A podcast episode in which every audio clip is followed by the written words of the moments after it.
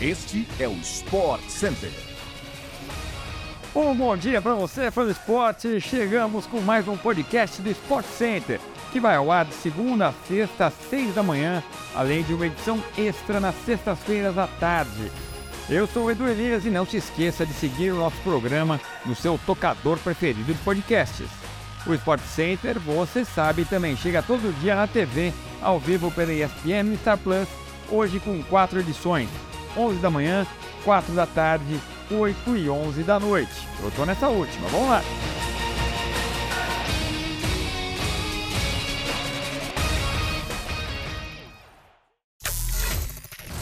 O atacante Neymar passará por uma cirurgia para a reparação dos ligamentos do tornozelo direito, depois de sofrer mais uma lesão no local no mês passado. O PSG informou por meio de nota oficial nesta segunda que o procedimento vai ser realizado em Doha, no Catar, nos próximos dias e que o jogador deve ficar de fora dos gramados por até quatro meses. Desta forma, caso o prazo se confirme, Neymar não deve atuar mais na atual temporada, que acaba em junho. Ele vinha se recuperando de uma lesão sofrida contra o Lille no dia 19 de fevereiro por meio de tratamento conservador, mas os médicos do clube optaram pela intervenção cirúrgica por causa do histórico recente do jogador de 31 anos.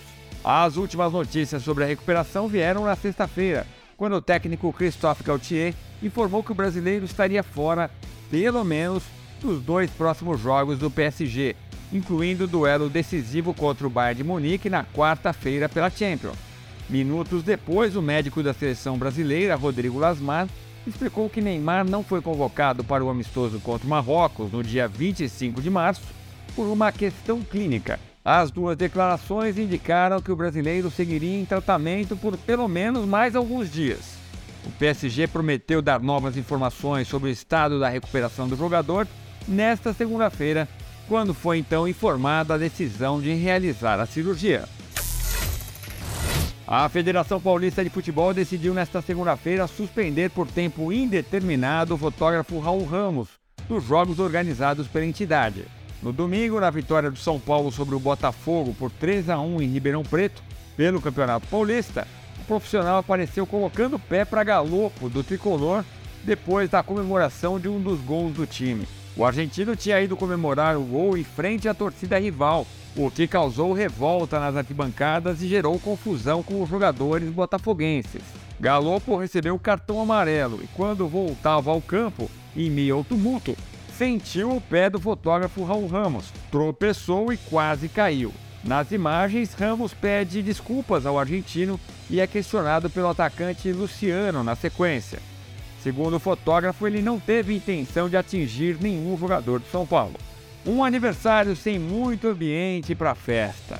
No dia em que completa 121 anos de fundação, o Real Madrid tem pouco o que comemorar dentro de campo.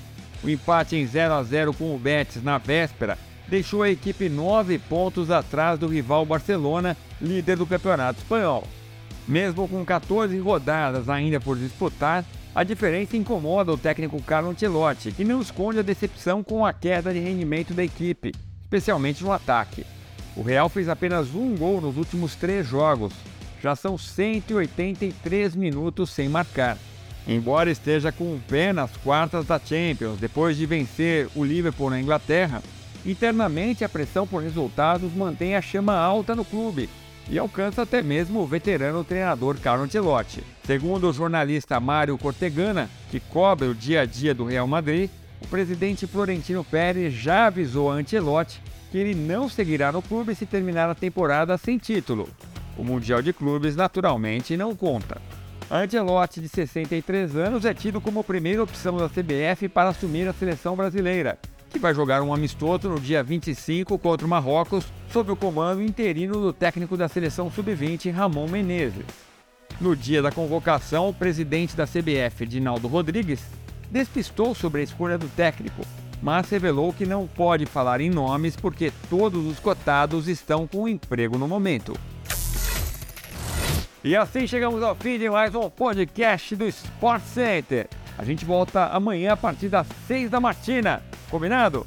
Valeu, fã de esporte. Um abraço, até a próxima. Tchau, tchau.